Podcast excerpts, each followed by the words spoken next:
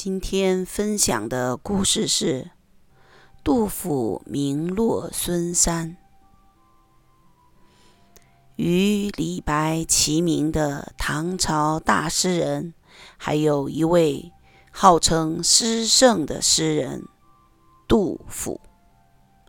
杜甫比李白小十一岁，他生于唐玄宗先天元年。湖北襄阳人，唐朝武后中宗时期有名的诗人杜审言就是他的祖父。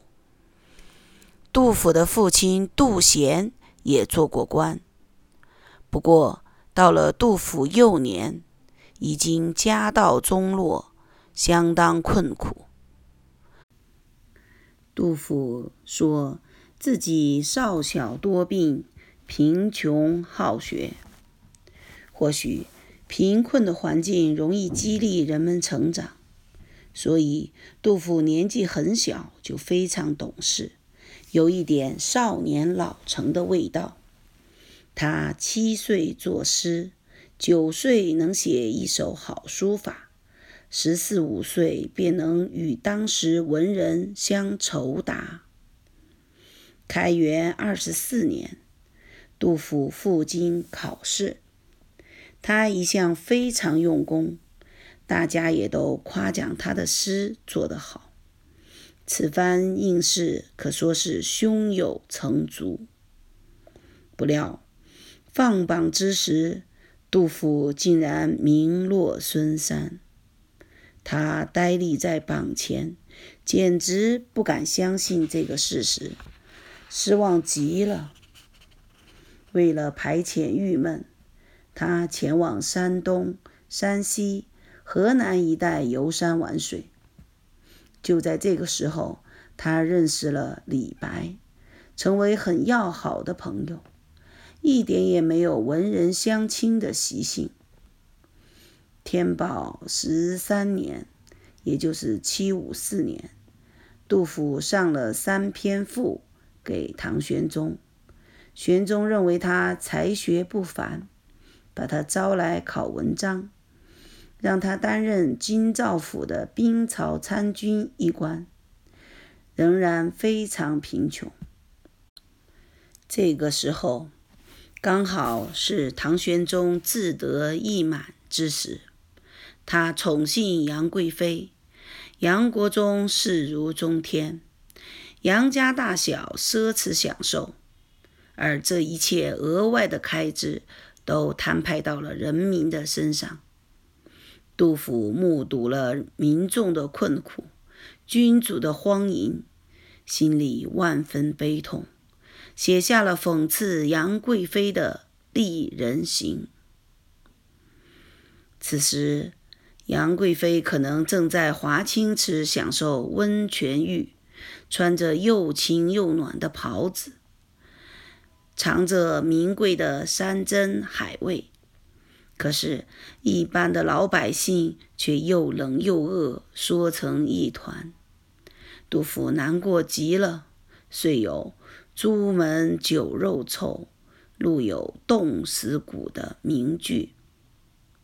回到家里，杜甫发现妻子哭得很伤心。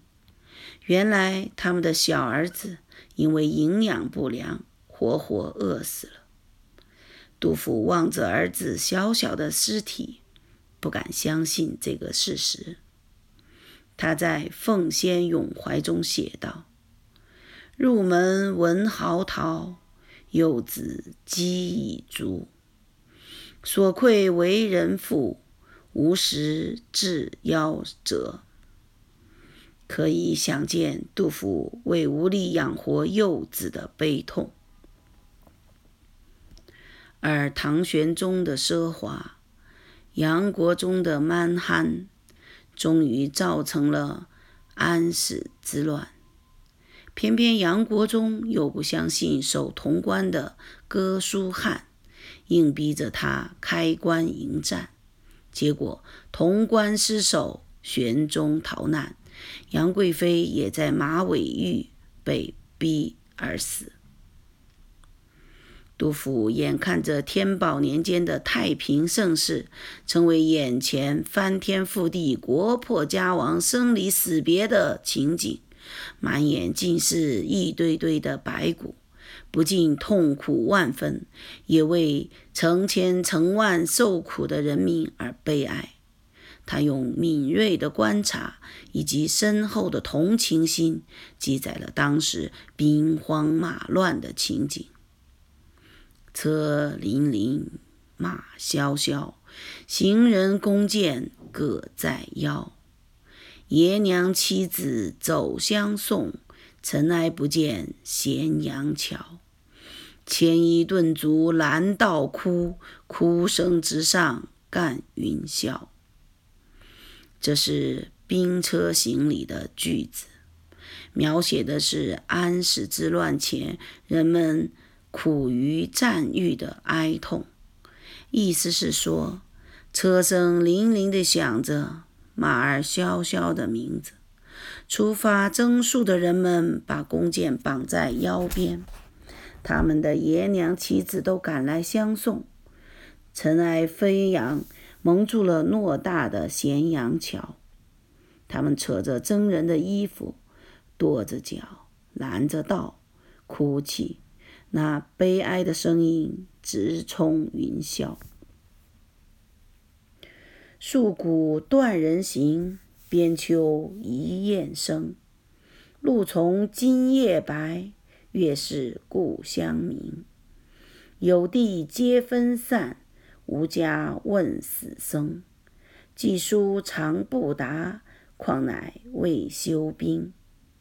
这是《月夜忆舍弟》里的描写。写的是战火之中亲人分散的失落感。边地防军的鼓声中，四野已无行人，只有孤雁发出哀哀长鸣。从今夜开始，进入白露时节，此时正是故乡月色最明的时候。我的一兄兄弟们都因为战事分散了。生死未卜，寄去的信总不能到达。况且此时战事未了。这些诗之外，还有《哀王孙》《宿怀》《羌村》等诗句，都像一面镜子，把安史之乱的情景描写了出来。当时的人读了，固然觉得是自己的写照。而今天我们来读，仍然可以感受到战争的恐怖，愤恨当时的朝廷没有忧患意识，造成这么大的乱子，害得人民如此痛苦。杜甫虽然名落孙山，际遇不佳，但是他没有走上偏激的路线，他还是忠君爱国，因此。在安史之乱初期时，安禄山进兵潼关之际，他急忙把家人都送到了抚州，自己又赶回长安共赴国难。不料，他刚回长安，安禄山就占领了长安，让他插翅难飞，心怀忧闷。转眼之间，春暖花开，可是。杜甫哪有心情观赏花朵呢？而此时就诞生了《春望》这首著名的诗词：“国破山河在，城春草木生。感时花溅泪，恨别鸟惊心。烽火连山月，家书抵万金。白头搔更短。”浑欲不胜簪。一直到了夏天，杜甫才打扮成一个乞丐模样，逃出了长安，到达了肃宗即位的灵武地方。肃宗见他如此忠心，拜他为左拾遗。左拾遗即为谏官，就是对天子言行进行劝阻。杜甫虽名落孙山，但他不气馁，更加用功。他说：“读书破万卷，下笔如有神。”因为他的诗记载了唐朝安史之乱前后的历史，人们誉之为诗史。主考官不看重杜甫的文采，可是我们后代人却在歌颂、背诵杜甫伟大的诗篇。